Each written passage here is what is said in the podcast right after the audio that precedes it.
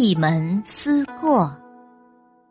韩延寿是西汉时期一个著名的官吏，他做官崇尚礼义，以教化感人向善，以礼让借分西送。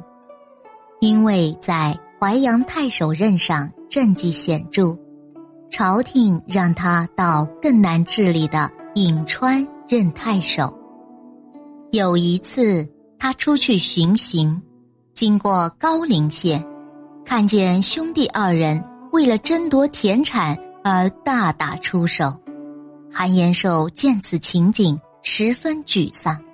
他觉得，这是对他一贯推行的礼义教化的巨大嘲讽。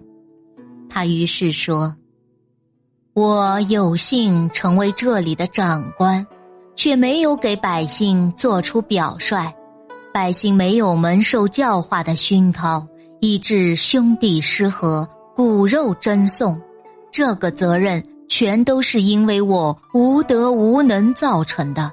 我必须引咎辞职，官戚们好好反省检讨自己的过失，听候朝廷处分。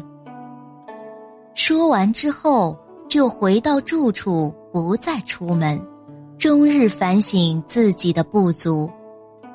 他的行为使当地的官员都不知所措，最后只好也一个个把自己捆起来，自投监狱，表示请罪。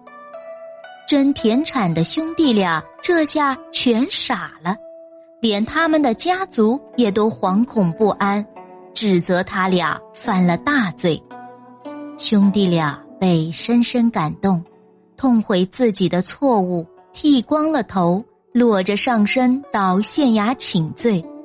俩人都表示愿将田产让给对方，希望韩太守能原谅他们。韩延寿于是出门和县里官员及兄弟两个见了面，并大设酒宴。与他们同欢共乐。